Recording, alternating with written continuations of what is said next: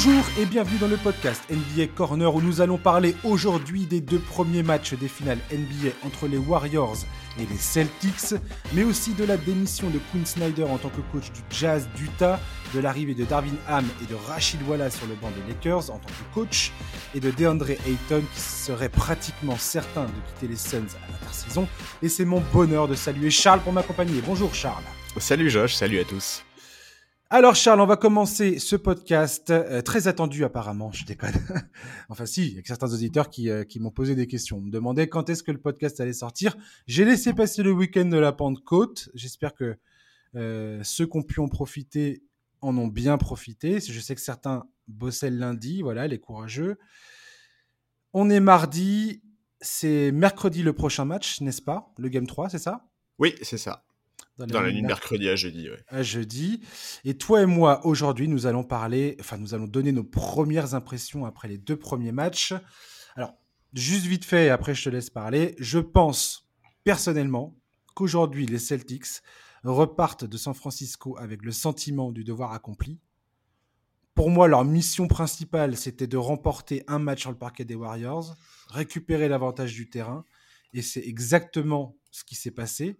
Et maintenant, je pense aussi, dans un second temps, qu'ils repartent avec beaucoup d'interrogations euh, concernant les ajustements qu'ils doivent mettre en place pour le Game 3 parce que, et on va en parler toi et moi, que ce soit aussi bien dans le Game 1 ou dans le Game 2, il y a quand même des zones de doute euh, euh, concernant Boston sur leur façon d'attaquer les Warriors. Et j'ai l'impression que les Warriors, eux, ont plus trouvé de solutions qui, qui, vont plutôt bien voyager dans l'avenir la, que, les, euh, que, les Celtics.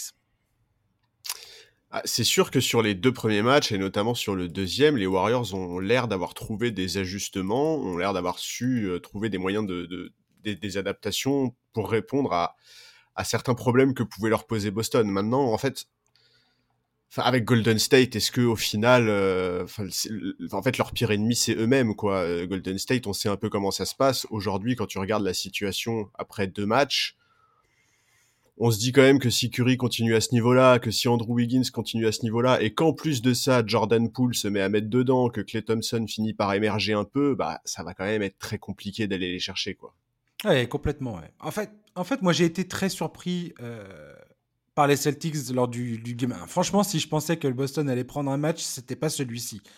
Euh, j'aurais plus vu potentiellement une victoire au game 2. Et ce game 1, ils m'ont vraiment surpris parce que les Warriors ont commencé sur les chapeaux de roue. Steph Curry était en feu dans le premier quart-temps. Tu te dis, mais ça y est, c'est parti. Euh, tu as la machine Warriors qui se met en route presque dès le coup d'envoi. Et puis finalement, on a, on a, on a vu une équipe de Boston qui, qui est restée au contact, qui ne, qui ne s'est pas désolidarisée, qui est restée forte mentalement. Tu as Jalen Brown qui a entamé le dernier carton en feu. Alors Ford, Marcus Smart et Derrick White, franchement, Derrick White, j'en finis pas de dire quel recrutement capital ça a été à l'intersaison, euh, avant la deadline euh, en février, ce gars-là. Ouais. Jason Tatum a compensé un, un manque d'adresse parce qu'il est bien défendu par Andrew Wiggins, et ça c'est très important pour les Warriors. Avec un jeu de passe euh, plutôt, plutôt bien. En même temps, moi je trouvais qu'il a été plutôt décevant dans ce, dans ce premier match, hein, Tatum. La victoire a été, est, capitale. Hein. Pour moi, elle est vraiment capitale pour la suite de cette série. Parce que repartir de Golden State avec euh, un partout, une victoire partout, c'est vraiment pour moi le, clairement le meilleur scénario pour Boston. Maintenant, les ajustements de Steve Kerr dans le match 2, euh, notamment, et je, commence par un, premier point qui me semble absolument décisif euh, du côté de Steve Kerr, c'est le fait d'avoir mis Draymond Green sur Jalen Brown et d'avoir euh, mis Clay Thompson sur Al Ford.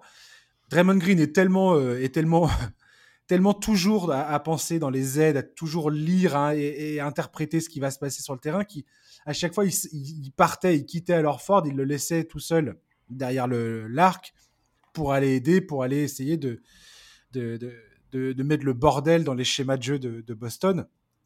Et là, dans le game 2, le fait de lui avoir changé sa, son positionnement défensif, ça a quand même énormément changé les choses pour, euh, pour Golden State. Ouais, ouais. Alors après, euh, c'est vrai que Steve Kerr s'est bien adapté aussi parce que, enfin, il a pu modifier ses rotations aussi parce qu'il a intégré Gary Payton, qui est. Oui, ça, c'est mon deuxième, c'est mon deuxième point, ça. Extrêmement précieux. Euh, mais effectivement, on, l'a vu changer beaucoup de choses dans ses rotations. On a vu Bielitsa qui était beaucoup plus utilisé, euh, qui est venu au, relais de, Kevin Looney dans le deuxième match. Bon, il y, a, eu énormément de choses. Euh, tu parlais du, premier match de Jason Tatum. Évidemment, on est déçu du premier match de Jason Tatum, même s'il a bien compensé à la création. On attend quand même mieux de lui. offensivement, on sait que c'est enfin, il a la capacité de faire beaucoup, beaucoup, beaucoup mieux. Et, les, Boston a besoin qu'il fasse beaucoup mieux. Jalen Brown, effectivement, lui, pour le coup, répond beaucoup, beaucoup mieux présent. Bon, voilà, la, principale différence entre ces deux matchs, de toute façon, euh, au-delà des rotations, au-delà du, au-delà des, décisions purement de, coach, c'est clairement la capacité de Boston à limiter la casse dans les runs, euh, dans les runs des Warriors. Dans les deux matchs, Golden State a fait des troisièmes cartons euh, impressionnants. Ce qui est un euh, point faible de Boston depuis le début de ses playoffs. Je veux dire, euh, Boston qui, qui, qui, bah cafouille au troisième quart-temps, c'est arrivé euh, dans la série contre Milwaukee, c'est arrivé face au Heat, c'est devenu quasiment un, presque un rendez-vous. un rendez-vous de pour chaque série quoi. Oui, même si là tu vois, tu fais référence à la série face au Heat, je sais pas si tu te rappelles après après cinq matchs, euh, on, disait que euh, on disait que c'était étonnant que Miami euh, tienne aussi bien dans cette série parce que si tu regardais les cartons de manière isolée, Boston dominait. Ben là, là en fait, c'est un peu l'inverse si tu regardes bien. au final, il y a assez peu de cartons où les Warriors ont été réellement dominés par Boston et pour autant ça a suffi ça a suffi à ce que les Celtics prennent ce premier match voilà, euh, l'importance, elle est là. Dans le troisième carton du premier match, à un moment, on frôle, l'écart frôle les 20 points. Finalement, Boston arrive à limiter la casse et à finir le troisième carton à moins 12. Ensuite, tu as parlé de ce quatrième carton monstrueux de Boston. D'abord dans le sillage de Jalen Brown qui lance la machine et permet aussi de recoller avant qu'Alorford le prenne le relais. Et là, il faut parler du numéro d'Alorford. Enfin, il enchaîne les paniers, il prend des rebonds offensifs, fait des passes décisives, la totale. Euh, et Golden State sombre complètement. Oui, offensivement, je ne sais plus combien de minutes exactement ils sont restés sans marquer, mais réussir à maintenir les Warriors à ce point euh, en disette offensive, c'est, c'est, ça relève de l'exploit. C'est clair, et, voilà, et, surtout moi, après le premier match, ce qui m'avait impressionné sur cette équipe de Boston, c'est, c'est la résilience de cette équipe. Enfin, ils ont su en fait, les demi-temps sont un peu des miroirs, quoi. Ils, limitent la casse dans les premiers quarts-temps des demi-temps, de la première mi-temps et de la deuxième mi-temps, et ensuite ils donnent un coup d'accélérateur absolument dingue euh, dans, les deuxièmes quarts-temps des mi-temps. Et, voilà, et, ce quatrième quart-temps qui est remporté 40 à 16, c'est énorme. Et, malgré un Tatum, on l'a dit, décevant, c'est que du bonus. Bon, voilà, t'as parlé d'Alorford, t'as parlé de Derrick White qui ont été exceptionnels. On peut même parler de Peyton Pritchard, hein, qui était, je crois, à 2 sur 3. Ouais, euh. complètement, ouais. Bon, et maintenant, euh, maintenant, même après ce match-là, tu vois, moi, je, restais un peu sur. Euh, enfin, j'étais dubitatif devant ces Warriors. D'abord, l'inconstance de Curry. Euh, Curry, il marque 21 points dans le premier quart, c'est absolument phénoménal. Il en met 0 dans le deuxième, 9 dans le troisième, 4 dans le quatrième. Et ça, c'est pas possible. Les Warriors, ils ont besoin qu'à chaque fois qu'il est sur le parquet, il soit un danger, il soit présent au scoring. Ensuite, on a Jordan Poole qui fait un premier match vraiment compliqué. 9 points à 2 sur 7, 4, pertes de balles. Défensivement, c'est extrêmement compliqué. Et, et, surtout, il avait vraiment, vraiment, vraiment l'air d'être en galère dans le jeu Voilà, euh, sur, ce premier, match, c'est Otto Porter qui est euh, le principal atout des Warriors en sortie de banc, et c'est, c'est pas quelque chose qui est tenable. Les Warriors ont besoin d'un Jordan Poole, surtout, surtout que Clay Thompson est quand même vraiment, vraiment en difficulté. Alors, ce qui est normal vu le contexte, on sait qu'il a besoin de temps pour retrouver de sa superbe, mais moi je m'attendais quand même pas à ce que ça soit aussi compliqué pour lui.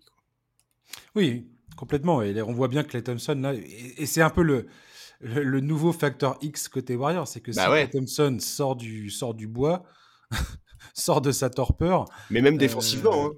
Même défensivement, il est en galère. défensivement, je m'attends pas à ce que Clay Thompson. Tu vois bien que ça, ça c'est pas un truc qui revient. dans, sa, dans sa récupération physique, ce sera le dernier truc à revenir, ça. Je, suis d'accord.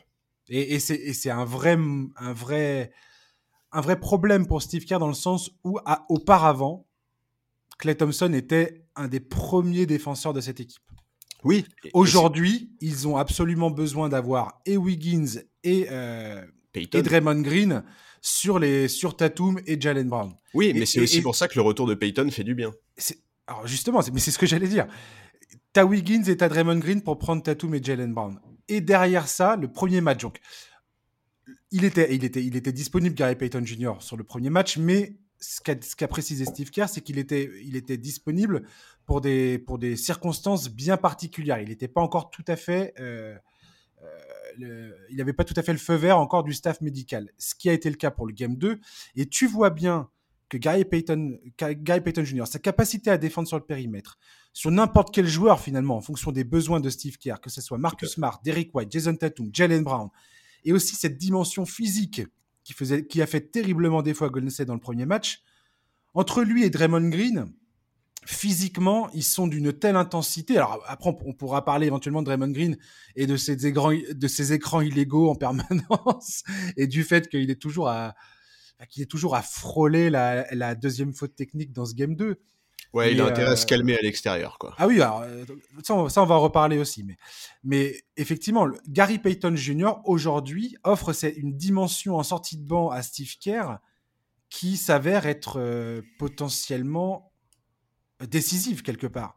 Si ça continue comme ça, enfin, je veux dire, si, si le, le, Game 2 devient une norme, la norme pour le reste de la série, euh, les Celtics sont, euh, sont, dans, sont dans la mouise.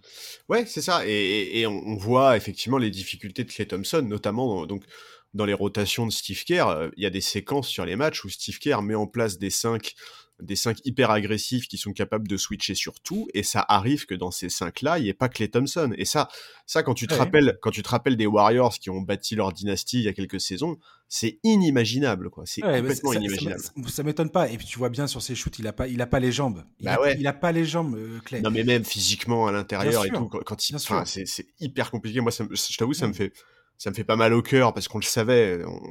Mais vraiment, vraiment, j'espère qu'on retrouvera. Euh, un Clay Thompson, peut-être pas du niveau qui était le sien il y a, a, 3, 4, 5 ans, mais au moins quelque chose qui s'en approche parce que euh, parce que on n'a pas envie euh, que, de se contenter de ça. Quoi. Complètement. Mais le, le fait est que Gary Payton aujourd'hui permet à Steve Kerr d'aligner sur le terrain euh, Payton Jr., Andrew Wiggins et Draymond Green.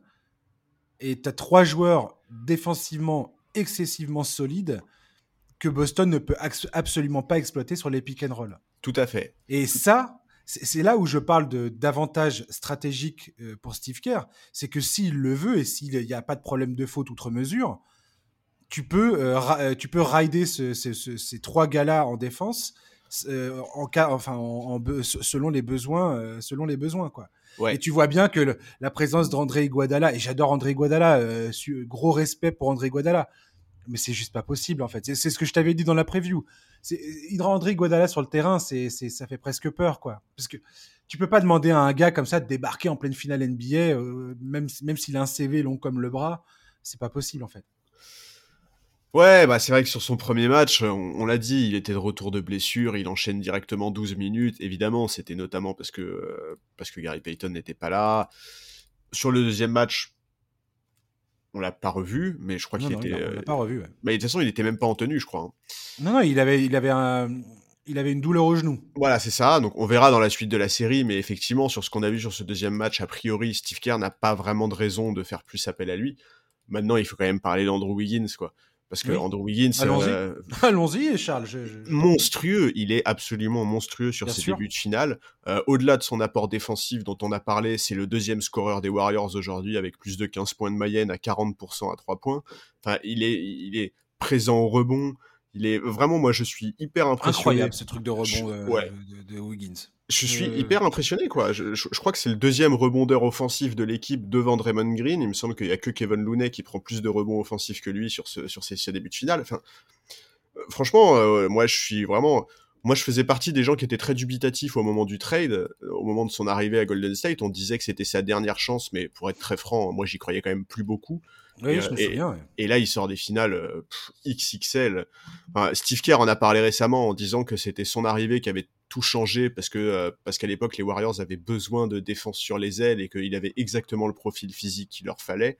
Bah encore un bon choix et encore euh, encore une évolution de joueurs réussis par Steve Kerr. Quoi. Complètement. Et un autre truc que j'aimerais préciser concernant Andrew Wiggins parce que j'y ai beaucoup pensé euh, pendant le pendant le, la, préparation de ce podcast. Andrew Wiggins, ça paraît ça paraît tout à fait anodin, enfin anecdotique que comme si ça allait de soi, tu vois. Andrew Wiggins, quand tu le vois jouer, il bouffe pas la balle, il prend pas des shoots à la con, il essaye toujours de s'inscrire dans ce que le dans ce que le collectif dicte, dans ce que la situation impose. Il essaye pas d'en faire trop. En même temps, il rechigne pas. On voit bien qu'il a bien compris les consignes aussi de si tu es ouvert, tu prends ton tir. Si tu es à tant, de secondes de la fin de l'horloge, tu prends ton tir parce que tu es capable de le faire.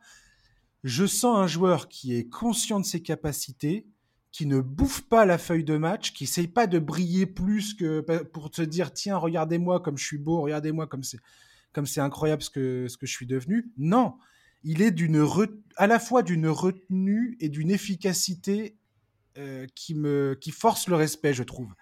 Et ça, j'ai envie de dire, pour n'importe quel joueur. Un, je veux dire, ce gars-là était un premier pic de, c'était le premier pic de draft en 2014. C'est un gars qui a été euh, estampillé futur star de la ligue.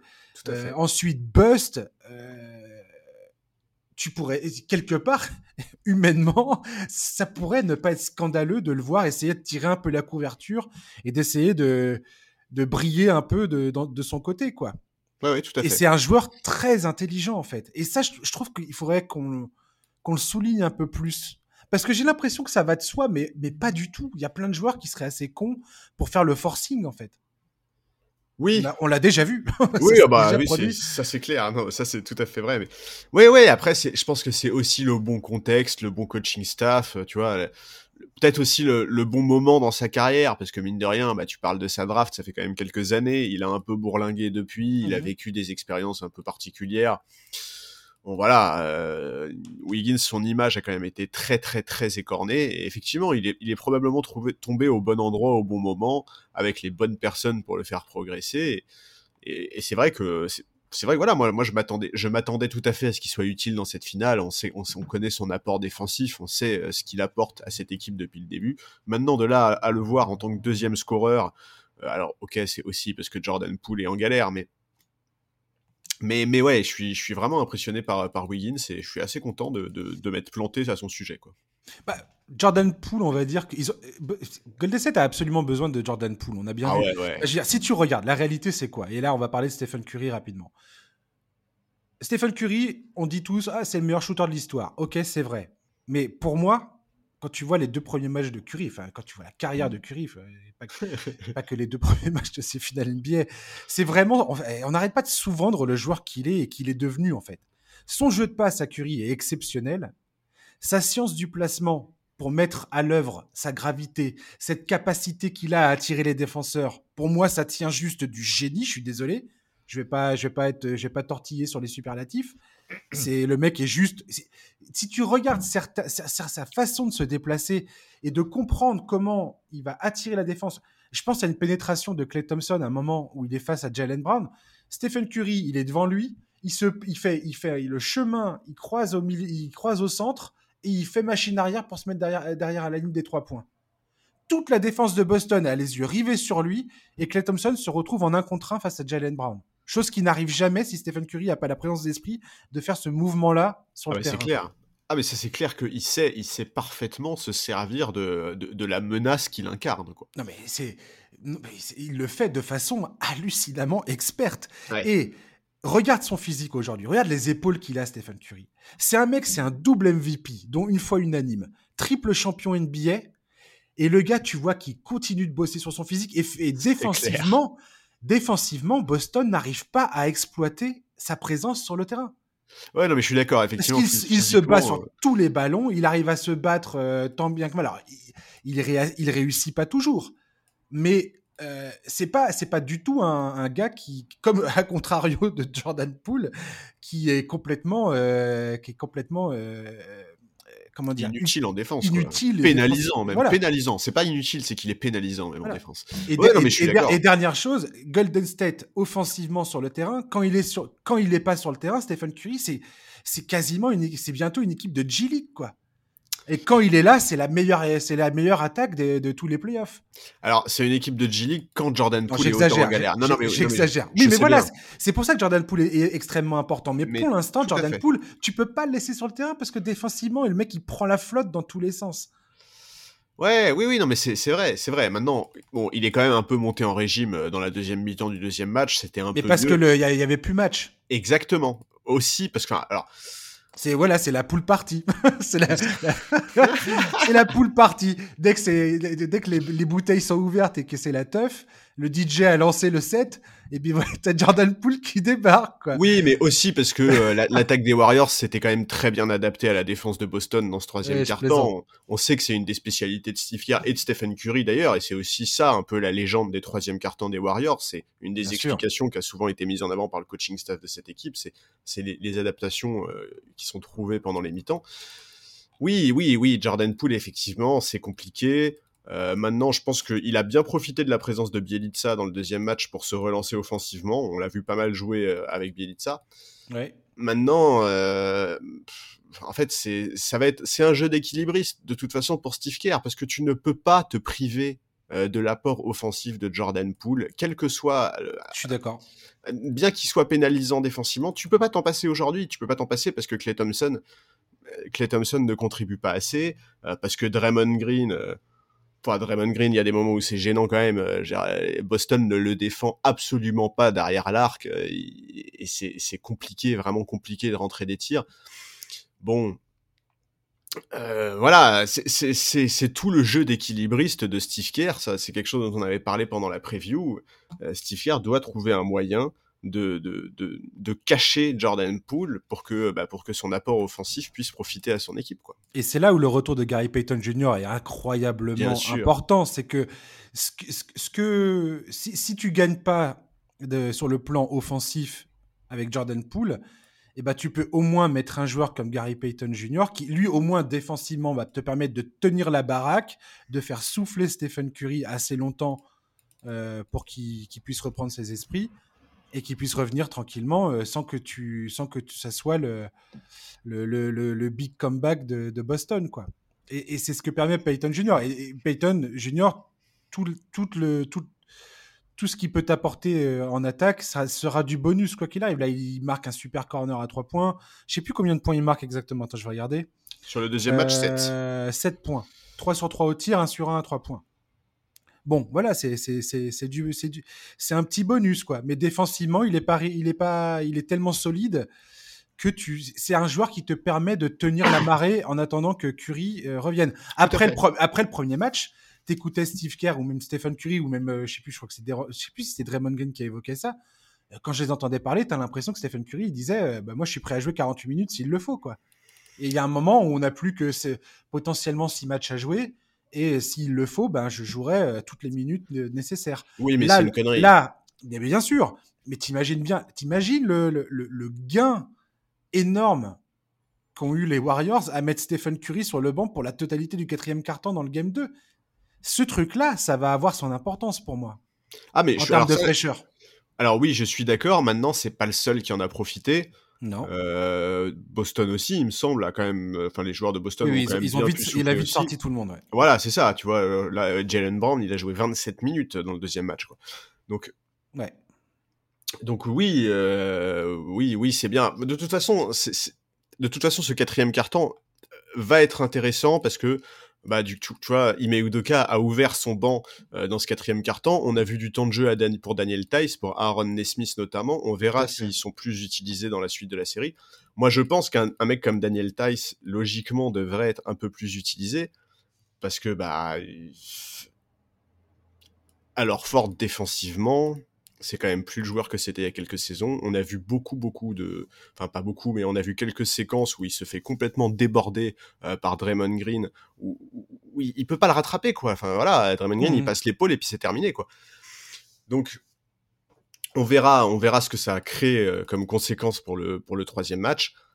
De toute façon, honnêtement, même si on attend mieux de Jason Tatum, la clé pour Boston, elle est aussi dans les role-players. Il faut trouver un juste milieu entre le sûr. premier match où Derek White et Al sont injouables euh, et, et, particulièrement précis au shoot externe et le match 2 où ça a été beaucoup beaucoup plus compliqué. Et d'ailleurs, il me semble qu'Al ne prend pas un shoot à trois points du match. Oui, c'est la première fois de tous les playoffs que Horford est privé. Et c'est là où je te parlais tout à l'heure de l'importance de mettre Draymond Green sur Jalen Brown. Parce que Bah ouais. ça, ça permet quoi? Ça permet à Draymond Green de rester actif défensivement, de venir euh, euh, bananer toutes les, toutes les actions de Boston. Parce que Jalen Brown est tellement central dans ce que fait Boston sur le terrain. Ah, mais il est incroyable, Jalen Brown. Il met euh, sa présence, met immédiatement Draymond Green au cœur de l'action. Et c'est là où Draymond Green est le meilleur quelque part.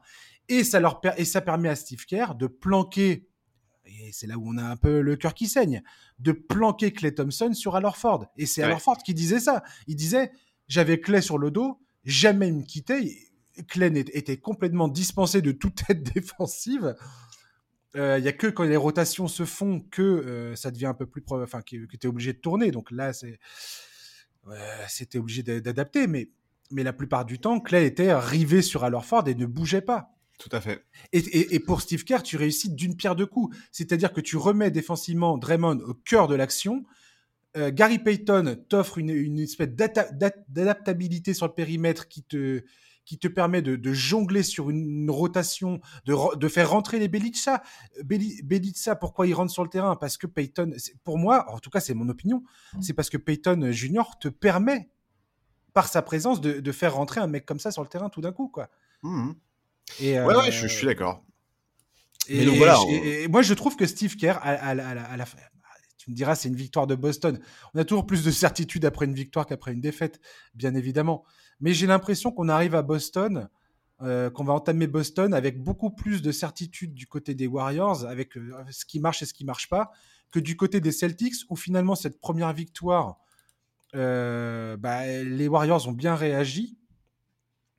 Et j'ai hâte de voir aujourd'hui quelles vont être les réponses que peut trouver Udoka et, les joueurs vis-à-vis des Warriors. Quoi. Comment collectivement ils arrivent à, à- à- à réagir à Stephen Curry sans, euh, sans, sans, sans perdre euh, contact avec les autres. Euh, Jason Tatum, là, il y aura, il y aura une ça va être de plus en plus euh, pressant la pression Surtout si Boston perd un game 3, t'imagines la enfin, il, il aura clairement la pression sur, pour sortir Bien une sûr. grosse perf à un moment ou un autre. Il va bien falloir qu'il le fasse, tout du moins, euh, un, moment, un moment dans cette série. Donc, euh, Oui, mais les solutions, elles sont pas individuelles de toute façon. oui, c'est ce que tu as tu dit. C'est collectivement. Que, mais qu'est-ce qu'ils peuvent faire collectivement, Boston, à ton avis? Bah, et- en fait, c'est. Il faut faire ce qu'ils ont réussi à faire dans le premier match, quoi. C'est-à-dire, euh, même au plus fort de la tempête, même au plus fort du run des Warriors, il faut rester propre, il faut limiter les pertes de balles, il faut s'imposer au rebond, et il y a que comme ça, en fait, que tu vas réussir à casser le flow offensif des Warriors, que tu vas réussir à leur, empê- leur- leur empêcher d'imposer leur tempo, et surtout que tu vas réussir à, à rester à portée, quoi. Parce que, parce que c'est capital pour Boston de rester à portée. Tu dois limiter l'écart dans ces moments-là. Et tu dois espérer, évidemment, euh, sans attendre un, un Al à 100% à 3 points, ou sans attendre un Derrick White qui se transforme en, en, en un, en un monstre absolu. Il, il faut juste que les role-players soient capables d'apporter plus. Et je pense aussi à un Marcus Smart. Marcus Smart, son deuxième match, c'est une catastrophe. Il, il loupe tous ses shoots extérieurs, euh, il, perd autant de ballons. ballons. Voilà, et il perd autant de ballons qu'il fait de passes d'ess. Enfin, voilà. Tu peux pas te, tu peux pas te contenter de ça, euh, de, de Marcus Smart, c'est pas possible. Donc oui, je suis d'accord. Probablement à l'instant T, les Warriors ont le plus de certitude, mais maintenant il faut quand même pas oublier deux choses. C'est la première, ils ont fait le job à l'extérieur, ils ont pris le match qu'ils avaient besoin de prendre en fait. Et il y a peut-être aussi, tu vois, quand, ils lâchent, quand, ils- quand ils lâchent complètement dans le deuxième match, Et Tout à fait. il y a peut-être aussi cet élément-là qui joue. Tu vois, peut-être aussi Kim Udoka, il se dit mais attends, mais nous on a fait le job en fait, tu vois, on a Ah, fait mais le job. c'était super intelligent de Bah, la part sûr. d'Udoka, c'est de dire Ok, Jordan Poole est en train de nous mettre des ogives du milieu du terrain. Ok, on arrête les conneries. Exactement. tout le monde rentre au bercail. On laisse filer le match. Un partout. Balle au centre. On a fait notre taf. Maintenant, on va défendre le, le- le terrain euh, chez nous. Ouais, et encore, on- on dit on laisse filer le match. Euh, ils ont quand même vachement moins laissé filer le match que les Warriors l'ont laissé filer au, premier, au, au game 1, tu vois. Complètement. Donc, il faut quand même pas oublier ça. Et l'autre chose qu'il faut pas Bah, les oublier. Warriors n'ont pas fait exprès de laisser filer le match. Non, bien sûr, un. bien sûr. Alors que là, les Celtics ont clairement sorti le drapeau blanc au quatrième carton et en se disant bon, Ouais, mais c'est encore plus inquiétant quelque part, tu vois, parce que les Warriors, eux, n'avaient pas cette volonté de lâcher le match. Et pourtant, ils ont mangé ce quatrième carton terrible dans la tronche, tu vois. hmm, Et le dernier élément, et ça me désole d'en parler, mais on est obligé d'en parler parce que ça, ça a un peu fait discuter, c'est un peu l'actu aussi. ouais. attention Draymond Green, parce que extrêmement limite. On en a parlé, c'est un truc qu'on a évoqué dans la preview. Il peut dégoupiller, surtout face à une équipe dure comme les Boston. Et sur ses premiers matchs, et notamment sur le deuxième, il a vraiment frôlé l'expulsion plusieurs fois. Et honnêtement, si le match 2 s'était joué à Boston, je suis vraiment pas sûr qu'il aurait terminé ce match. Mais je suis. On pourrait presque prendre les paris. Je suis sûr qu'il y a un des deux matchs là, là, à Boston. il va se faire sortir. Il va se faire sortir. Bah ouais.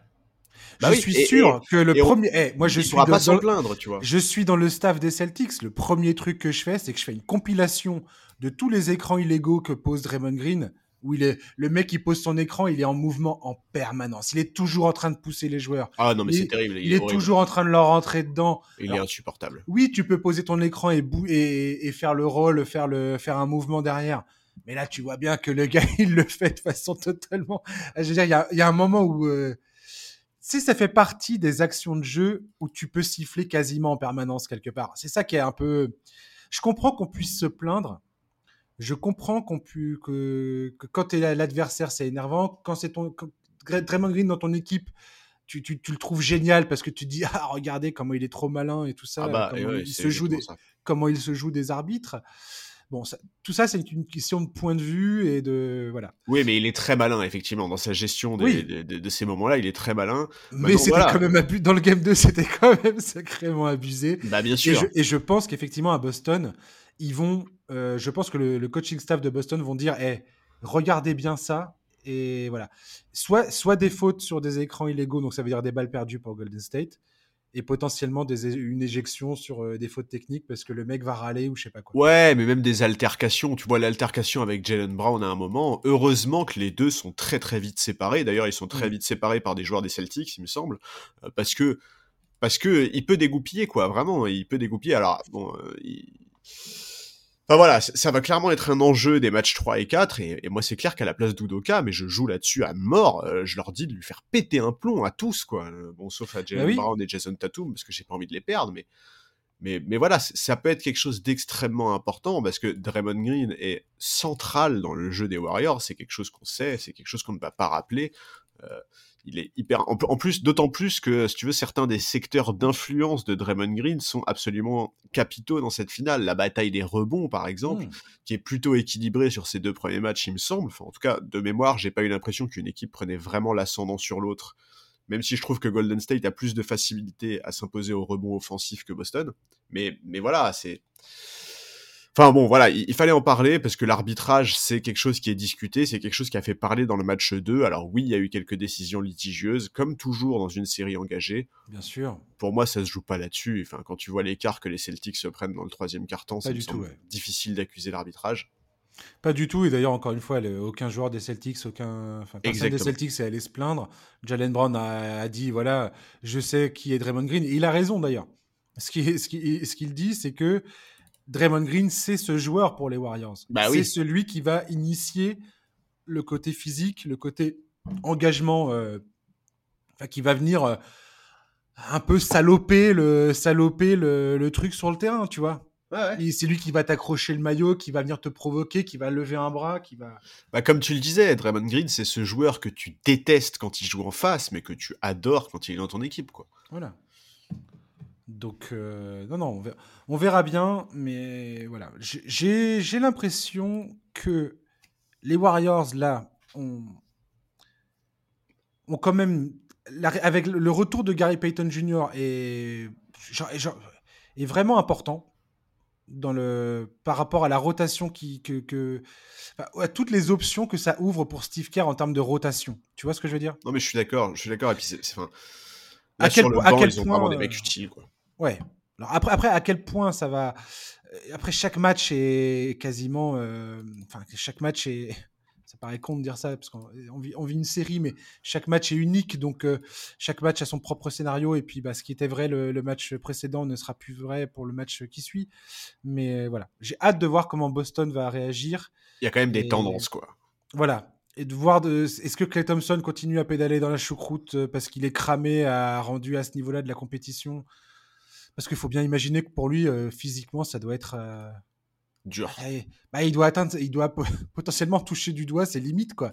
Ah, je veux dire, euh, après deux ans d'absence. Bah oui, mais c'est ça, voilà. Tu fais partie des deux dernières équipes à jouer dans la saison, bon. Tout à fait. Non, mais c'est ça, c'est qu'effectivement. T'es cramé, quoi. On comprend tout à fait pourquoi c'est aussi compliqué. Mais on espère, on espère voir mieux. Mais, euh, mais bon, voilà. Et donc, voilà. Après ces deux matchs, euh, c'est quand même. Enfin, moi, moi, moi, je t'avoue que ça me semble compliqué de revoir le Clay Thompson, euh, en tout cas dans cette série, tu vois, dans les, dans les jours qui viennent, euh, de revoir le Clay Thompson, un Clay Thompson beaucoup mieux. Et je pense aussi que c'est pour ça que euh, l'apport du banc de mecs bah, comme Gary Payton, comme autoporteur, est aussi important pour ces Warriors. Quoi. Ouais, complètement. Mais voilà, bon, voilà, Boston a récupéré l'avantage du terrain au prix d'une défense de fer et d'une réussite au shoot vraiment dingue. Et alors, autant la défense, moi j'ai aucun doute quant au fait qu'ils seront capables de la reproduire, autant cette réussite au shoot, c'est quand même pas quelque chose que tu peux faire à volonté. Quoi. Ouais, complètement, ouais. À voir. En tout cas, moi je trouve que tient, tient ses promesses, euh, cette série. Le, moi aussi. Le, Game 2, on peut dire, ouais, ça a été encore un blowout. Franchement, sur les trois premiers cartons, c'était absolument, euh, c'était absolument génial ce match. Parce que ça serait faux aussi de ne pas voir que Boston a quand même été euh, dans le match pendant assez longtemps malgré tout. Et qu'ils ont dévissé, à, ils ont dévissé, ils ont fini par, par, ça a fini par mal se passer pour eux, mais, mais quand même, ils étaient là et il y a un moment, comme d'habitude avec les Warriors et Stephen Curry, ils ont fait, je crois qu'il y a eu un, run de 10-2, ensuite 11-0, et à chaque fois Stephen Curry est au centre du truc. Bah, le troisième carton du deuxième match, il le gagne avec 21 points. Quoi. Enfin, c'est, ils, il leur mettent 21 points dans le carton. C'est, euh, 14, c'est ça, il gagne le carton 35-14, tu vois. c'était taré. Bah, et voilà. Ça se rapproche du quatrième carton de Boston euh, sur le premier match. Ouais, tout à fait. On va parler un petit peu de l'actualité euh, pour terminer ce, podcast. Euh, Charles, ça fait longtemps. je voulais parler avec toi de DeAndre Ayton, qui est sur le départ à, à Phoenix, apparemment.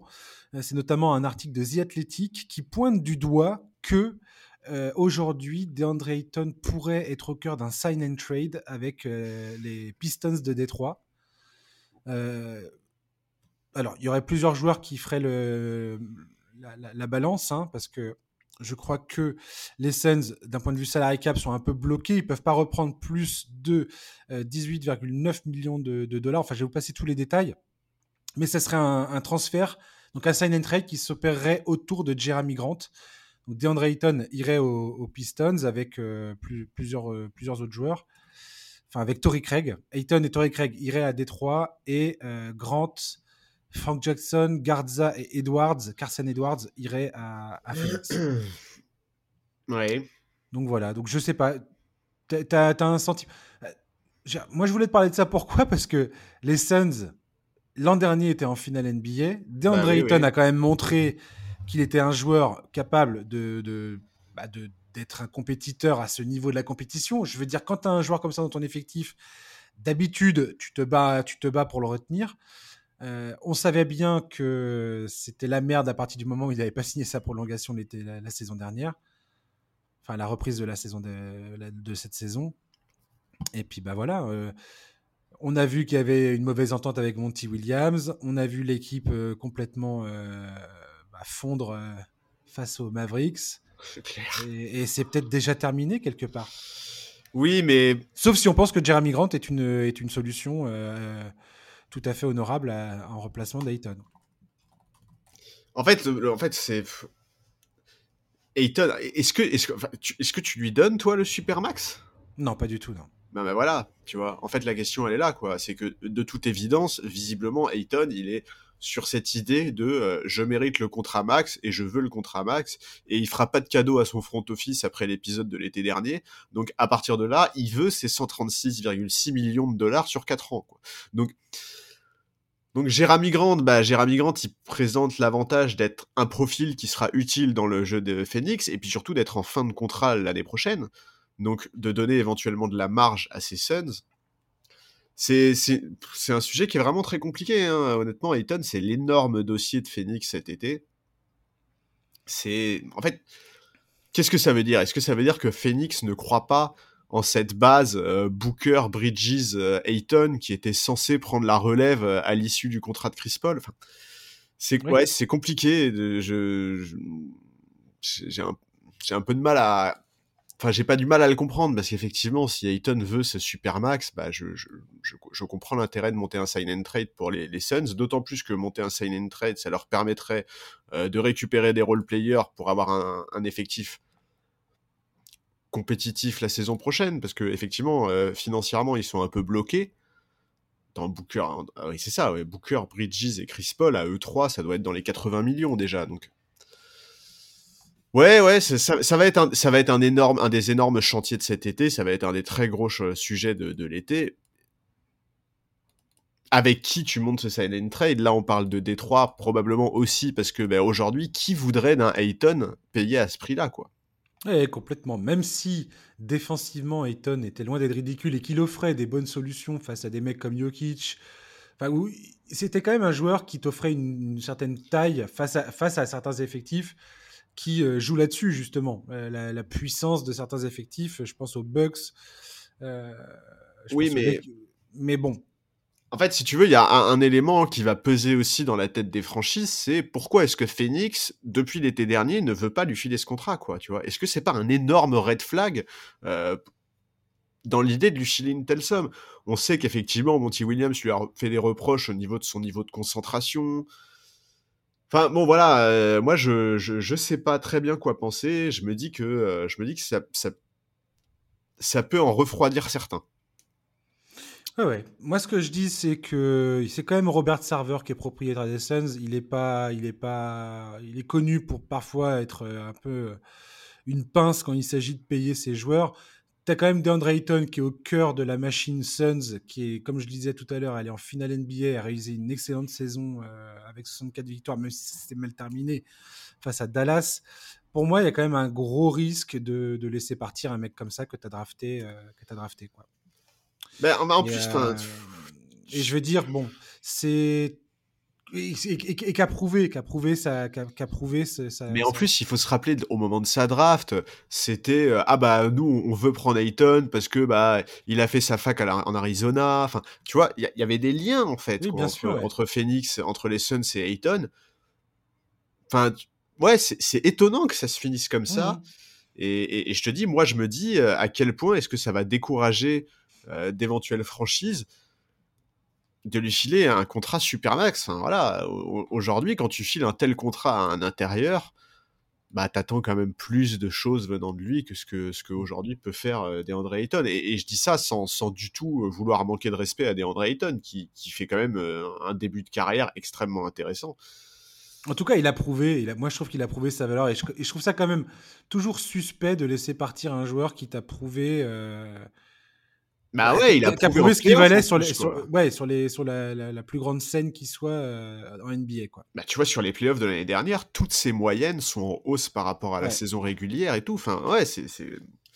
Ouais, ça va vraiment être un, sujet important et ça, va être très révélateur de comment, euh, comment les, les Suns veulent gérer le, le futur à moyen terme et surtout la fin de. Fin, J'allais dire la fin de carrière, mais oui, c'est ça, la fin de carrière de Chris Paul. Quoi. Elle est, elle est, folle cette situation des Suns. C'est-à-dire que les Suns, c'est une équipe qui euh, t'enchaîne 8 victoires consécutives dans la bulle. Tout le monde dit ah c'est l'équipe du futur et tout. c'est incroyable ce qu'ils ont fait. Moi j'étais là, ah bon, à ce point-là, vous pensez que c'est exactement ce qui s'est passé ensuite? Ils atteignent les finales NBA à la surprise générale en tout cas, moi, j'ai été surpris de les voir accéder à la finale. Euh, c'est quand même une, trajectoire en boulet de canon. Je suis désolé. Hein. Les Suns, il y a encore 3-4 euh, saisons, c'était pas ça. Je suis Bah oui, c'est une étoile filante. Euh, oui, voilà. Cette équipe, c'est ça. C'est bon, là, là, là, t'as l'impression qu'ils vont droit vers les emmerdements avec des décisions difficiles à prendre et puis rien, aucune certitude, rien du tout. Franchement, ça va falloir suivre ça. Ouais. Queen Slider qui a dit au revoir au Jazz d'Utah c'était j'ai petite pointe d'émotion en voyant Quinn Snyder partir. Gros respect pour ce coach euh, qui quand même je crois que c'est le deuxième coach avec le plus gros pourcentage de victoires de, l'histoire de la franchise. Euh, il a fait les playoffs 6 de ses 8 années présents sur le banc du Jazz. Il a transformé les carrières, notamment bah, de, de Rudy Gobert qui lui a rendu hommage sur les réseaux sociaux. Euh, énorme respect pour un coach qui qui a le, le, courage et le respect de, de dire le, vestiaire a besoin d'entendre une autre voix et je préfère partir quoi. Je trouve que cette lucidité, elle est, cette lucidité, elle est. Moi, je suis bien content qu'il soit tiré de là. Hein. non, bah, c'est vrai. Enfin, tu vois, quand tu vois la, la saison du jazz, mais en plus, euh, c'est pas une surprise. Euh, on, l'a évoqué plusieurs fois dans cette saison. À Utah, ça puait la fin de cycle. Donc, on, on va voir quel est l'avenir à court et à moyen terme de la franchise, parce qu'ils vont devoir faire des choix forts. Je suis pas sûr que juste changer de coach, ça suffise. Mais oui, effectivement, moi aussi, enfin, euh, Snyder, son, mandat à Utah est remarquable, vraiment, hein, sur la période, c'est à n'en pas douter un des meilleurs coachs de la ligue. Euh, il a fait un boulot incroyable, il a monté une équipe euh, superbe avec une défense étouffante. Donc voilà, je suis moi j'attends effectivement j'attends de voir comment ça va se passer pour Utah, qu'est-ce qui va se passer pour Donovan Mitchell, pour Rudy Gobert. Pour l'instant, apparemment, Donovan Mitchell est le seul qui serait considéré, entre guillemets, comme intouchable. Ouais, voilà, bah, euh... trader Rudy Gobert, et puis on en reparle, les gars, vous allez être bien, bien surpris la saison prochaine. La, liste des, des, potentiels remplacements, ça va de Terry Stotts, qui était donc l'ancien coach des Trail Blazers, ce qui me fait toujours un peu bizarre, parce que je dis pas que Stotts c'est un mauvais coach, mais bon. Mais c'est pas cool. Il, a, il a quand même montré ses limites, et ouais. je suis d'accord. Euh, voilà, il y a donc l'assistant coach Alex Jensen qui pourrait reprendre la suite de, Snyder. Ensuite, on va chercher les assistants de New York, euh, Johnny Bryant éventuellement. Tu as aussi euh, un assistant chez Phoenix, Kevin Young, qui, a été, qui, est potentiellement sur la liste. Charles Lee, qui a été aussi auditionné par les, par, les, par les Lakers et qui est assistant à Milwaukee. De toute façon, euh, Will Hardy qui est assistant chez, euh, chez les Celtics de Boston. Adrian Griffin qui est assistant aux Raptors. Euh, bon, la liste est longue, on verra ce que ça donnera, mais la liste est longue. les, c'est vrai que les, les assistants, enfin les membres du coaching staff de, de, Milwaukee ont sacrément la cote ces dernières années. Quand ça gagne un titre, toujours. Ouais, ouais, bah quand ça gagne un titre, quand ça progresse comme ça, enfin voilà, hein, c'est c'est normal, mais bon, écoute. Bon voilà, pour Snyder, en tout cas, il va, il va certainement pas manquer de prétendants, vu, euh, vu tout ce qu'il a accompli à Utah. Tu penses... ouais. Son nom est cité déjà dans pas mal d'endroits. Tu penses qu'il prend une année sabbatique ou pas? Moi, moi, je. Moi, j'ai l'impression que oui, hein. oui. il, a dit, il a dit, le seul point positif dans tout ça, c'est que je vais pouvoir fêter Halloween avec ma fille.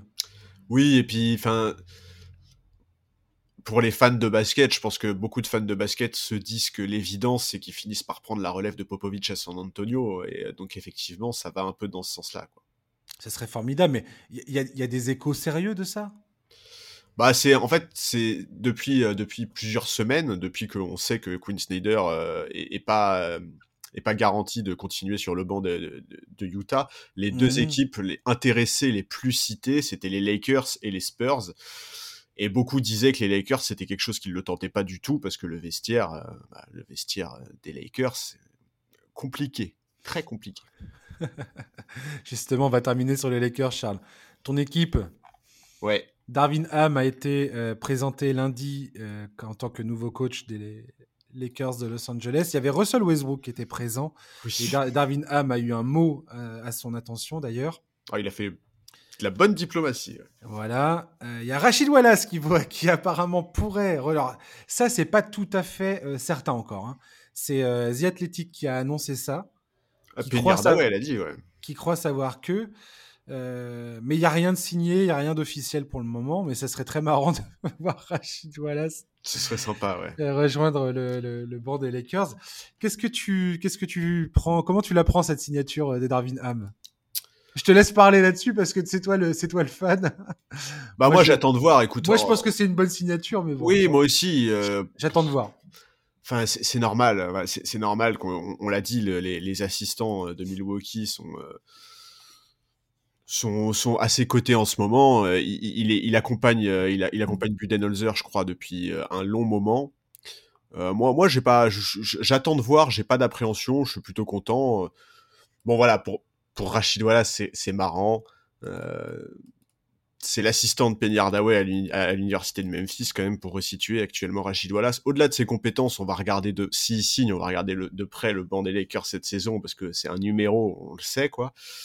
Mais bon, écoute, voilà, la, présentation de Darvinam était assez intéressante, ça en dit assez long sur, euh, sur le fait qu'ils ont complètement renoncé à essayer de trader Russell Westbrook, quoi. Je pense qu'ils ont compris que c'était complètement mort, donc effectivement, ça a été un peu un grand numéro de communication autour de un Westbrook, truc qui a été, S'il y a un truc qui a été acté pendant cette conférence de presse, c'est presque ce truc-là, quoi. C'est, bah, évidemment. c'est le truc que j'ai retenu finalement. je suis d'accord. Moi aussi, bah, bien sûr, parce que c'était ça, euh, au final, c'était ça le plus important. Après, sinon, c'est ces conférences de presse de présentation, on sait que c'est des numéros de communication. Euh, bon, en attendant, ils ont raison. Si les Lakers veulent faire une bonne saison, ça passe forcément par une bonne utilisation de Russell Westbrook. Pas le choix, quoi. Mais écoute, euh, écoute, voilà, moi je, moi j'ai pas d'appréhension, je suis assez content. On sait que c'est un mec qui suit euh, Budenholzer depuis Atlanta. Euh, on a vu ce que le coaching staff de Budenholzer a fait ces dernières années en NBA, que ce soit à Atlanta ou à Milwaukee. Donc très bien. J'attends de voir. Maintenant, on sait que quelque part, le, principal, euh, la chose la plus importante à gérer, ça va être euh, diplomatiquement les relations avec les LeBron James, ça va être, enfin voilà, j'espère que, j'espère qu'en tout cas le recrutement sera fait par le front office et par lui plus que par LeBron James et ses agents. Ouais, LeBron James qui a, qui a, donné son, son, approbation, il s'est bien sûr, mais ça c'est normal. Enthousiasmé, c'est normal, c'est tout à fait normal et c'est espérer parce que t'imagines même pas le contraire. Mais ouais, j'ai hâte de voir comment les Lakers arrivent à se dépatouiller de toute cette situation. Euh. Voilà, on sait déjà que Westbrook sera là euh, de toute oui, c'est sûr. Après, ça devient un expiring contract, euh, un contrat qui, qui, se termine à la fin de l'année, donc ça sera toujours potentiellement bougeable d'ici le, le mois de février, hein, la trade deadline de, de 2023, étant donné que c'est toujours un moment où tu as des équipes qui sont plus ou moins désespérées qui, euh, ou qui ont plus ou moins abandonné la course au playoff et donc essaient de vider des, sous. Ouais. Donc, Après, euh, faut garder ça en tête, mais on verra bien. L'avantage qu'il va avoir Darwin et, et, son coaching staff, c'est que on n'est plus dans la configuration de la saison dernière. Je pense que ça y est, les gens ont compris que euh, ce trio Anthony Davis, LeBron James et Russell Westbrook, bah ça marche pas en fait, tu vois. Et donc on va pas nous bassiner euh, comme les médias, notamment les médias américains, nous ont bassiné l'été dernier pour nous dire que les Lakers étaient les favoris pour le titre. Euh, au moins, ça, de ce point de vue-là, il aura beaucoup moins de pression. Non, mais c'est vrai, tu vois. Les Lakers et les Nets. Voilà. Qui ont euh, tous les deux le point commun de n'avoir gagné aucune, aucun match pendant tous ces playoffs. oui, au moins ils y sont allés. Mais euh, voilà, au moins, enfin, tu vois, il, aura beaucoup moins de pression de ce point de vue-là que Vogel. Euh, Vogel, enfin, moi, moi j'étais extrêmement, enfin, j'étais halluciné d'entendre les observateurs et les insiders dire que les Lakers faisaient partie des favoris pour le titre la saison dernière. Et, pour Vogel, je pense que ça a dû être assez compliqué parce que, à mon avis, lui-même n'y croyait pas du tout. Donc, euh, donc voilà, là au moins, il va être un peu préservé de ce point de vue-là. J'espère qu'il va avoir le temps de travailler un peu. Et j'espère qu'il va être un peu préservé euh, des blessures, parce que c'est aussi ça le gros problème qu'il y a eu euh, à Los Angeles l'été dernier. J'ai hâte de voir d'ailleurs, j'ai hâte de voir où Vogel va, va retomber d'ailleurs. C'est un Moi truc aussi. qui m'intrigue beaucoup. Moi aussi, et je, pense que l'équipe qui va le prendre euh, ne le regrettera vraiment pas. Ouais, je pense aussi, ouais. Effectivement. J'ai hâte de voir ça. Merci beaucoup, Charles, de nous avoir accompagnés. Bah, merci à toi, c'était un plaisir. Yes. Et merci, chers auditeurs, de nous avoir écoutés. Euh, voilà, on va passer donc euh, maintenant à Boston. On se retrouvera donc après les deux matchs à Boston. Le jour exact du retour du podcast, je ne peux pas vous le garantir pour le moment. C'est en travaux, on travaille là-dessus. Euh, voilà, et puis bah écoutez, on se retrouve après les deux matchs à Boston, ça c'est sûr, un moment ou à un autre. D'ici là, profitez bien de votre semaine et on se retrouve pour le prochain numéro. À ciao, bye bye.